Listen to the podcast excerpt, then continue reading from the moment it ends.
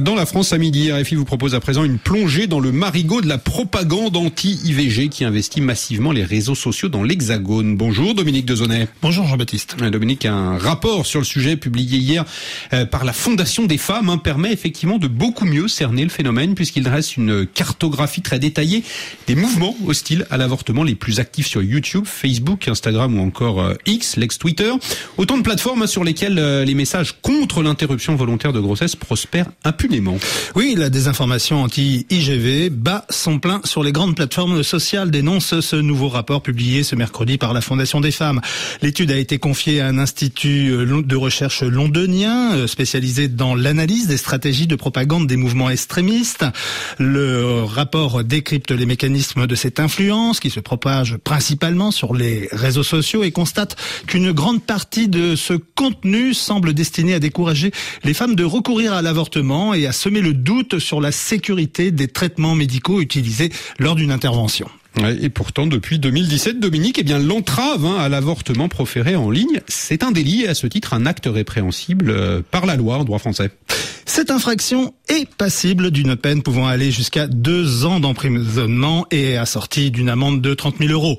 Et c'est certainement l'une des raisons pour lesquelles euh, les militants anti-avortement ont renoncé en fait à éditer des sites web qui étaient jusqu'à présent bien référencés par les moteurs de recherche et donc bien visibles.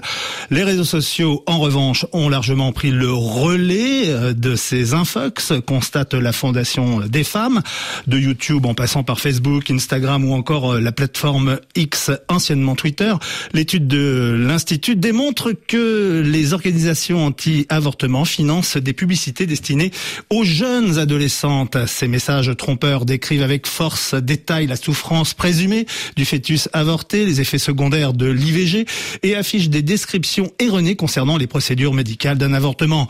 Des clips aux images choquantes sur les plateformes de streaming vidéo complètent cette propagande, réalisant ainsi un travail de sur le long terme pour dissuader les jeunes femmes de recourir plus tard à l'avortement. Et l'un des problèmes relevés par la Fondation des femmes, c'est que la modération de ces messages sur les réseaux sociaux est appliquée de manière incohérente, Dominique. Effectivement, mais est-ce bien étonnant? La seule loi qui gouverne les politiques de modération des grandes plateformes semble rester pour l'instant et pour longtemps celle du nombre de clics récoltés par les bandeaux publicitaires. Par ailleurs, l'étude indique que cette désinformation anti-IVG était diffusée par des comptes liés à la mouvance trad wife, c'est-à-dire celle des épouses traditionnelles qui prônent en ligne un retour aux pseudo-fondamentaux euh, féminins en vigueur dans les années 50. Ce mouvement en ligne qui est né aux États-Unis prêche le dévouement absolu des femmes qui ont le devoir d'assurer les travaux domestiques du foyer et les cantonne aux joies de la maternité. La cartographie des influences anti-IVG présentée dans ce rapport